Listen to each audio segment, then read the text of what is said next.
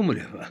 Esto es Lecturas desde Santa María de los Buenos Aires, una ciudad lejana del continente melancólico de Sudamérica. Y vamos a seguir con la lectura de General Acervida, novela, que cuenta la historia de Juan y de Julia en los años oscuros, duros, confusos de la dictadura militar en la Argentina. La sangre parece salir de cada lado que mira. Los tajos en el único sillón del comedor que dejaron. Hay sangre en el baño, sobre la pileta, en la pasta de dientes, en el jabón. Hay sangre en lo que queda de un colchón y su relleno. Entonces oye los ruidos de personas que se agolpan por subir las escaleras. Dale, negro, rápido. ¿Te acordás dónde estaba? Se empujan por llegar. Juan, muerto de miedo, va hacia el cuarto y sale por la ventana, se endereza en la cornisa. Estaba acá, te lo juro por mi vieja. Juan mira el límite entre el edificio y el vacío y percibe asimismo el futuro, un futuro de grandeza nacional y en las nuevas generaciones que se prestan a asumirlo con entereza. Pero mi, emoción es mayor todavía frente a este ámbito que tantas y tan cálidas resonancias despiertan mi espíritu. Un límite que el miedo no le permite asumir porque le tiemblan todos los huesos a Juan. Abajo hay autos, mira el invierno de la noche, las estrellas frías del cielo. Aquí inicié mi carrera y conocí luego la satisfacción y el orgullo de educar y dirigir a nuestros cadetes. Y desde aquí puedo ahora mirar con hondo recogimiento espiritual el gran ejército que estuvo a mi cargo y que seguro y decidido se proyecta hacia el porvenir. Los pedazos de vidrio del portarretrato le lastiman la mano. El tiempo se ha detenido en él. Hace equilibrio sobre la cornisa que da su cara a la gran ciudad. Los coches están abajo con sus rugidos de bestia. La calle se mueve. Flotan armas, chillidos, se escuchan perros. Las gomas aullan, los autos se van. Queda la calle sola y rodeada por troncos desnudos. Siguen ladrando los perros. Le ladran a Juan, que lo ven arriba en la cornisa, mirando el cielo nocturno frío del invierno, el cielo helado de su angustia. ¿Qué hago? piensa Juan. Despacio vuelve a la ventana, entra en el cuarto, cruza el comedor lleva el corazón y los pulmones detenidos. Al pueblo de la nación argentina se abre hoy una nueva instancia del proceso de reorganización nacional que las Fuerzas Armadas iniciaron el 24 de marzo de 1976. Siempre he creído que el ejercicio de la función pública debe combinar con prudencia y armonía los valores de la estabilidad y el cambio. Una cabeza se asoma desde una puerta vecina, se apura por esconderse. Huye de Juan, que implora, por favor, se lo pido. No sé nada, dice la vieja. Entraron muchos, no sé cuántos entraron, eran muchos. Sacaron a una parejita, el resto de los vecinos los obligaron a no salir de sus departamentos. Rompieron la puerta con las armas, los insultaron, los insultaron, se los llevaron de los pelos, ¿sabe? Una parejita así, ¿qué mirás, vieja de mierda? me gritó uno. Tenía miedo, claro que tenía miedo. Así, frente a la tradicionalidad, y a la inestabilidad de los regímenes políticos argentinos, era indispensable afirmar el valor de la permanencia que este proceso encarna. La Argentina está de pie, de pie porque los argentinos hemos derrotado al terrorismo subversivo. Rompieron y rompieron, mire, se llevaron un televisor, un combinado, muebles, se robaron todo, mire, me tengo que ir, soy vieja, ve, soy vieja. De pie porque superamos el caos que socavaba nuestra sociedad, de pie porque, como dice la Constitución, hemos consolidado la paz interior. Juan baja las escaleras con la foto y la sangre en la mano. ¿Qué fue lo que no me contaste, Sergio? ¿Qué fue? ¿En qué andabas? Soy una mierda, se dice. Se va con la angustia hacia otra oscuridad, una en la que no lo puedan ver, en la que esté solo para pensar quiénes fueron, por qué, no sé qué hacer, no sé a quién avisar, no sé a dónde ir, no sé por dónde empezar, tengo que averiguar dónde se lo llevaron, qué importa lo que haya hecho. De pie porque ha florecido un profundo sentimiento de unión nacional que nos ha devuelto el orgullo de ser argentinos. Me duele la mano, piensa Juan, pero más me duele por dentro, me avisó y no le di bola, me lo dijo en la glorieta de Barrancas de Belgrano, me dijo que me buscaban.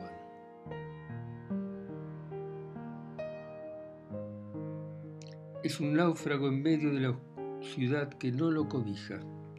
El tiempo corre a su costado. ¿Conoce a Sergio? No, no. La noche se hace más tarde los relojes, más vacía las vidrieras, más tenebrosa en las calles.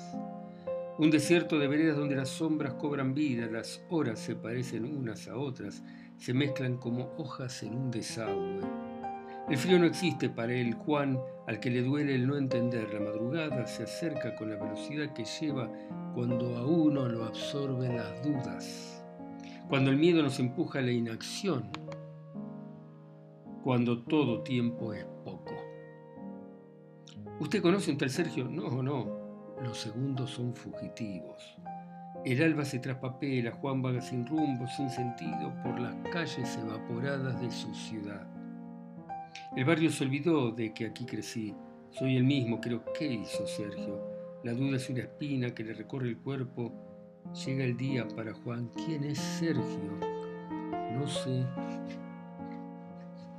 No conozco a ningún Sergio y otro gallo canta solo para él que grita Julia. Julia. Y empieza a correr tenuemente iluminado por las primeras luces. El jadeo lo lleva a Julia a su casa. Aprieta una foto en la mano que le sangra una herida en la conciencia y el miedo interminable de que ojalá Julia esté bien, que no le haya pasado nada por Dios.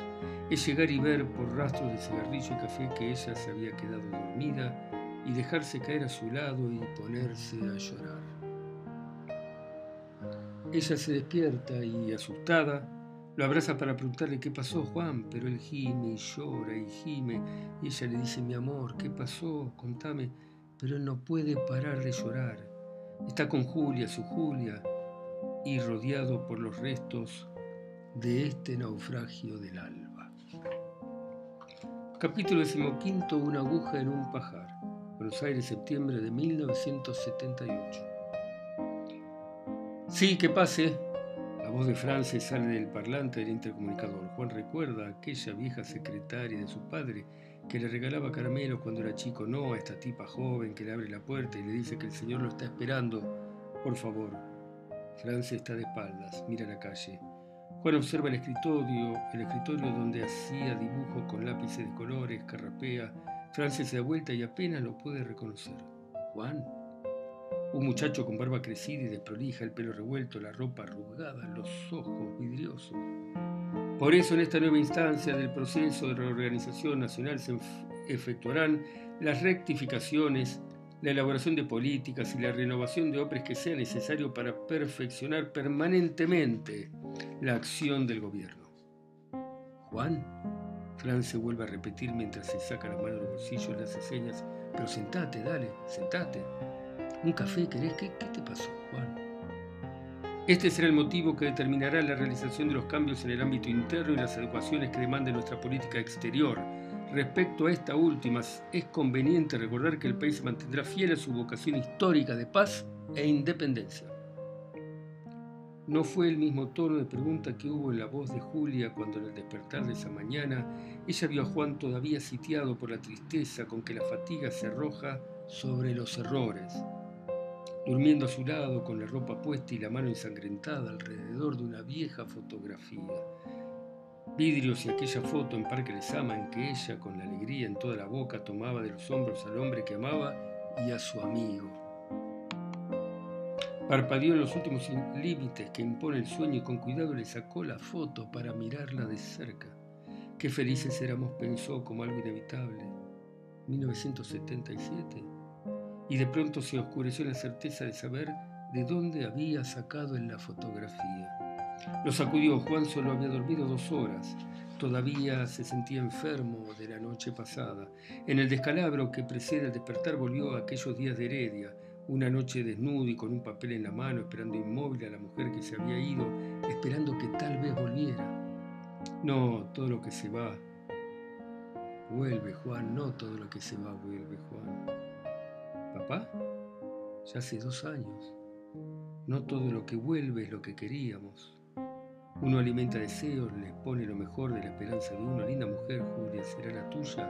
Después de todo, hijo, vamos cambiando, quién sabe Tal vez ella vuelva, Juan, pero todo el tiempo la vas a estar agregando lunares a su cara, altura a su cuerpo, más amor. Es una mujer, Juan, un ser humano como vos, con defectos, con virtudes, con sus dudas, pero salí atrás de ella, Juan, buscala, porque si no regresa no hay cosa peor que ir por la vida alimentando ilusiones, cosas que se podrían haber resuelto con solo unas palabras. Y sabes, no se puede perder el tiempo, Juan, no se puede perder el tiempo. Mira nosotros, mamá, sí, perdimos el tiempo, ¿no? No hablamos. Y yo me enfermé de vivir, mamá, yo nunca, pero nunca Nunca es una palabra dura, ¿no, Juan? Tesi. Juan es un hombre desnudo y frágil, detenido en el centro de una habitación iluminada por el fuego. Entre sus dedos hay un papel con una dirección, acaso la de Julia. Tiene por delante penas y glorias, días por venir, soledades. ¿Sos vos, Tesi?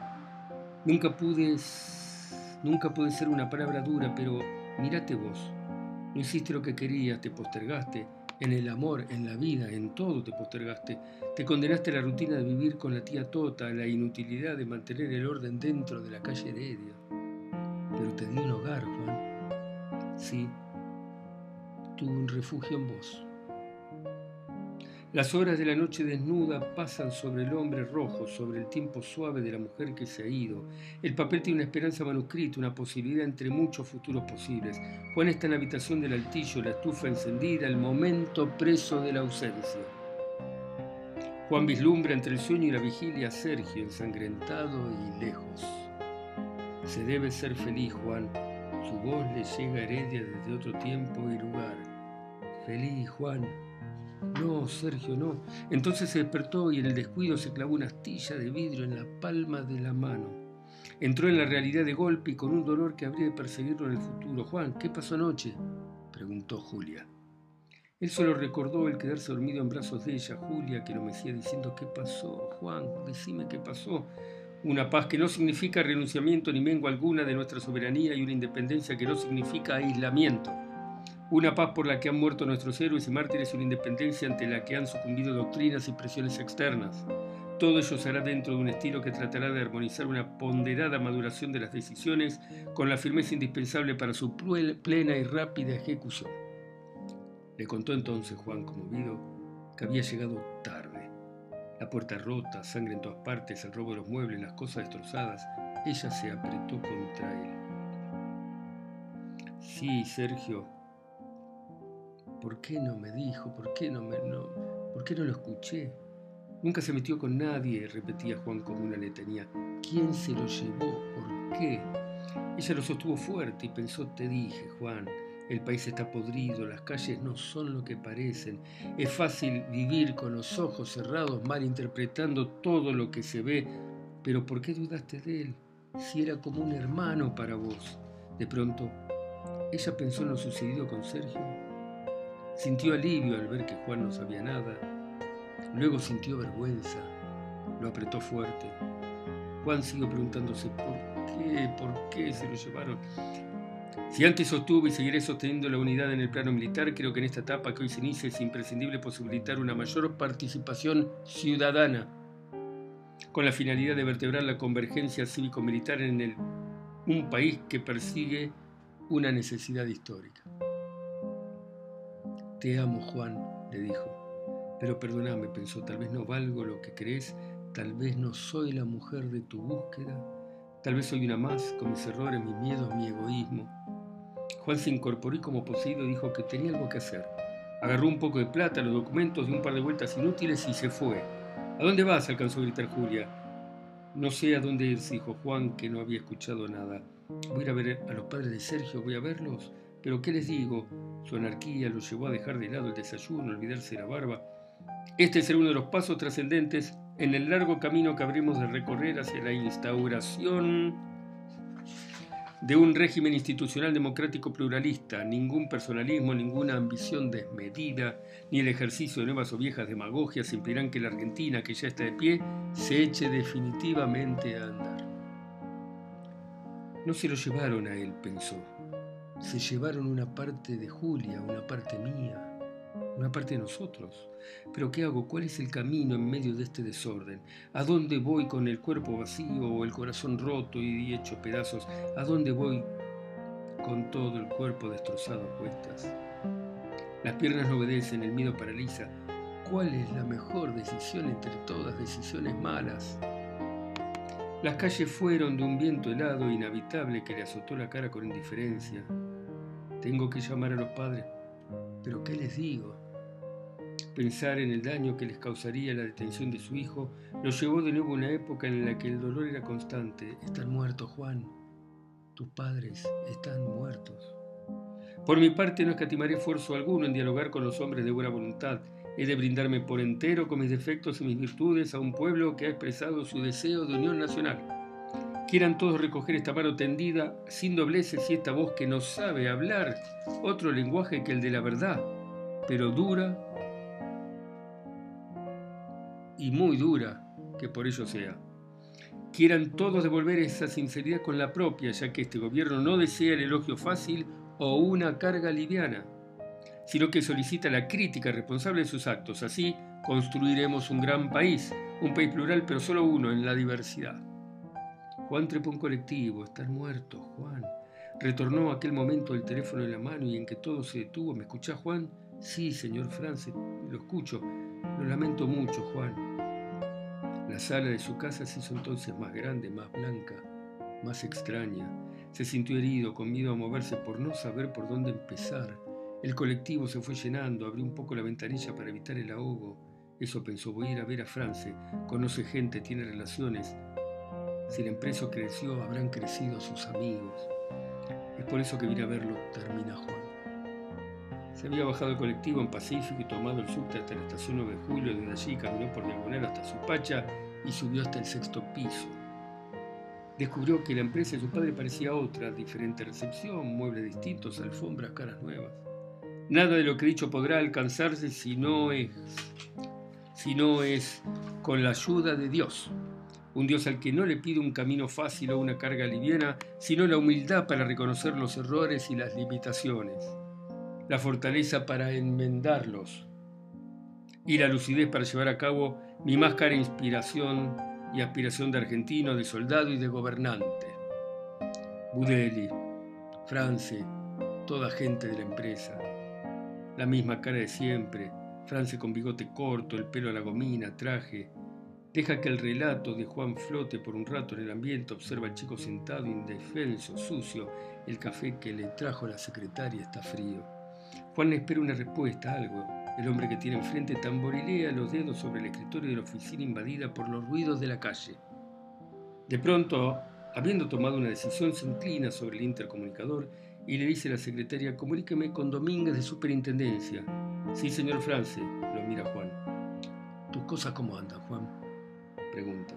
Como si importara, masculla Juan, como si en verdad la facultad, los pantalones, la comida o el resto de las cosas cotidianas tuvieran algún valor frente a estas tragedias.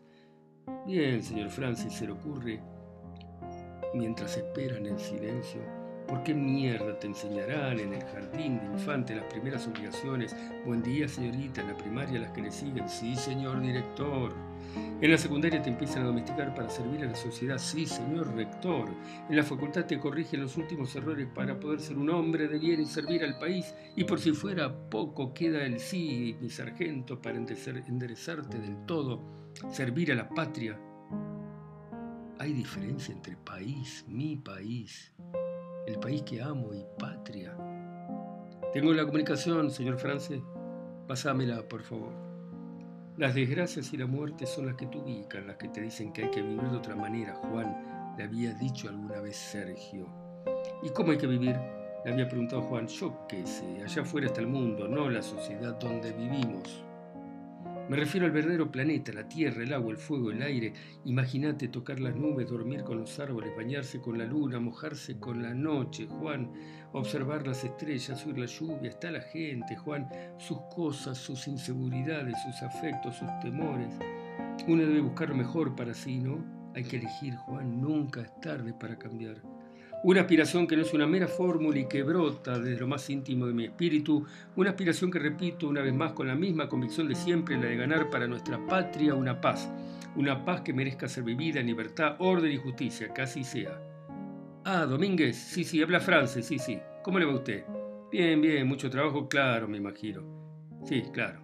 Bien, bien, sí, sí. Y como siempre, tirando. que hace mucho que no voy por ahí, pero hombre, si pasé antes de ayer, usted no estaba, no le dieron mi mensaje. Juan tiene los oídos maniatados por la angustia y la mirada sobre el café. Bueno, dejamos acá. Gracias por escucharme y seguimos mañana, otro día, en la próxima lectura. Yo qué sé, cuando sea. Gracias, chao.